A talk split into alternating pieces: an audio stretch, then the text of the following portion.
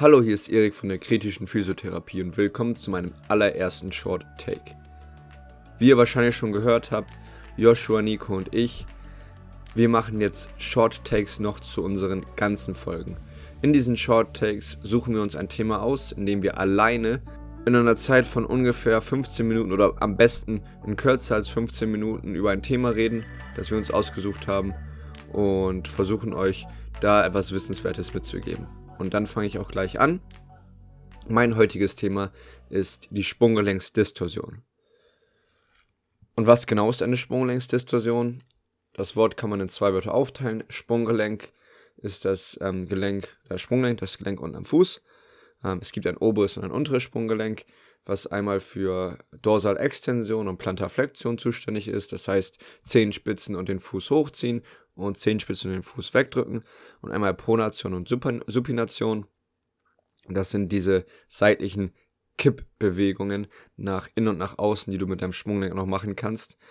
Alles andere sind Kombinationsbewegungen aus diesen vier. Und eine Distorsion ist einfach nur eine Verstauchung. Diese beschreibt eine Bewegung eines Gelenks, die mehr ist als das physiologische Bewegungsausmaß aufgrund einer externen Kraft. Das Klassische dabei ist das Umknicken.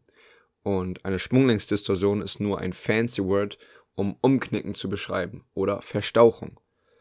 Und dann kommen wir mal in die Materie. Man kann sich ähm, auf verschiedene Intensitätsstufen oder Schwierigkeitsstufen ähm, verletzen, wenn man, wenn man umknickt. Ähm, das Schlimmste wäre sicherlich eine Fraktur, die wir heute einmal außen vor lassen wollen. Und zwar geht es von einer simplen Kapselverletzung wie bei einer Verstauchung über eine Bänderdehnung zu einer zu einem Bänderriss. Und je nach Schwere der Verletzung dauert auch die Heilung. Leider kann man nicht genau sagen, wie lange die Heilung dauert. Es gibt ungefähre Richtwerte, zum Beispiel sechs Wochen bei einer, beim Bänderriss, bei einer ähm, Verstauchung können das wenige Tage sein. Da gibt es leider keinen einheitlichen, einheitlichen Konsens. Das sind ungefähre Richtwerte. Und in jeglicher Art von dieser Verletzung werden aber drei Heilungsphasen durchlebt. Die Entzündungsphase, die Proliferationsphase und die Konsolidierungsphase. Wir haben auch schon einmal eine Folge gemacht, wo wir speziell über die drei Heilungsphasen geschnackt haben. Der Link ist auf jeden Fall in der Beschreibung. Was mir für heute einmal wichtig ist, ist zu sagen, dass der Punkt, an dem man sich befindet, sich auf die Therapie auswirkt, weil der oder die Patientin will natürlich wieder normal im Alltag Bewegung machen und auch am liebsten wieder Sport machen, wenn du da einen Sport, eine Sportlerin bei dir hast in der Behandlung. Und wenn wir jetzt in der Entzündungsphase sind, fragt man sich, okay, was ist jetzt zu machen? Das ist die Zeit, wo Ruhe gegeben wird. Das beschädigte Gewebe soll sich nicht bewegen, weil es noch nicht belastungsfähig ist. Woher wissen wir aber, dass wir uns in der Entzündungsphase befinden, wenn diese Richtwerte nur Richtwerte sind? Dabei muss man sagen, wenn man halt ein Bänderriss hat und einen ungefähren ähm, Entzündungsphasenzeitraum hat von ähm, bis zu fünf bis sieben Tagen, dann weiß man, okay, den Zeitraum habe ich im Hintergrund, aber in dieser Zeit macht man Tests. Und diese Tests geben Aufschluss darauf, wie weit dieser Patient, Patientin die Entzündungsphase schon durchlebt hat. Am optimalsten wäre es natürlich, wenn diese Tests auch vor der Verletzung stattgefunden hätten, um Richtwerte zu haben vorher nachher. Diese Tests oder Untersuchungen wären die Entzündungszeichen zu messen. Schmerz, Schwellung, Bewegungseinschränkung, Rötung und Erwärmung.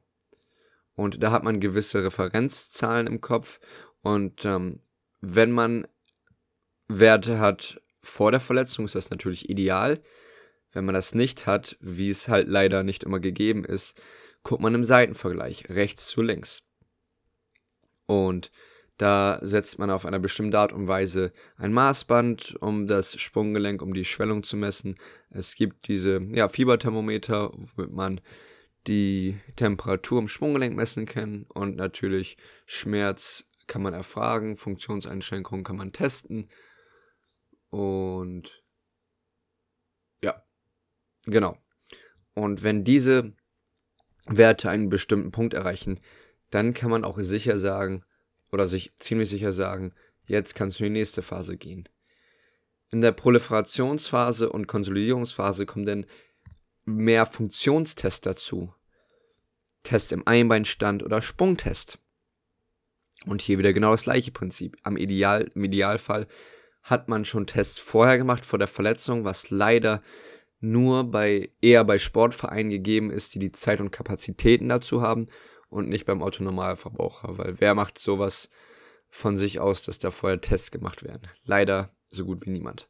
Naja, und ein bekanntes Beispiel da ist der Y-Balance-Test oder Y-Balance-Test, wo man sich auf ein Bein stellt und ein kleines Gewicht ähm, auf dem Boden mit dem ähm, Fuß weg von seinem Körper schleifen muss. Das sieht so aus, dass du auf, ähm, von mir aus deinem betroffenen Bein stehst und das Gewicht liegt hinter deinem Körper und mit dem anderen Fuß ähm, schiebst du langsam das Gewicht nach hinten weg. Dann gibt es nochmal einen Versuch, mit dem schiebst du das Gewicht nach vorne links weg und einen Versuch, mit dem schiebst du es nach vorne rechts weg. Die genaue Ausführungsweise ist aber gar nicht so wichtig. Es werden bestimmte Messwerte erhoben, die du dann wieder im Seitenvergleich testest und am besten natürlich vor Verletzung, nach Verletzung. Und dann werden auch ähm, bestimmte prozentuale Werte errichtet, äh, errechnet und aufgrund der Ergebnisse wird dann entschieden, ob man den Athlet, Athletin, Patient, Patientin wieder in Sport entlassen kann. Und das ist halt die Message, die ich hier rausgeben möchte, dass man trotz der Werte, die man ungefähr im Kopf hat, der Richtwerte, wie lange eine Phase dauert, ähm, Entzündungsphase, Proliferationsphase, Konsolidierungsphase, ähm, kann man noch lange nicht sagen, ähm, jetzt ist der Mensch aus dieser Phase raus. Man sollte immer noch diese Tests machen, um sich so sicher zu sein wie möglich. Ungefähre Richtwerte wären Entzündungsphase Tag 0 bis Tag 5, Proliferationsphase Tag 5 bis Tag 21 und Konsolidierungsphase Tag 21 bis Tag 60 oder auch noch viel weiter darauf hinaus. Genau.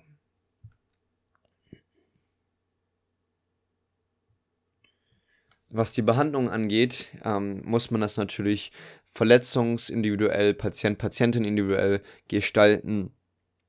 Und ich habe da schon sehr viele geniale passive Techniken gesehen, die wirklich kurz- bis mittelfristig die Schmerzen lindern können. Sei es Massagetechniken, manuelle Techniken, wie auch immer, die sehr viel Entlastung kurz- bis mittelfristig bringen.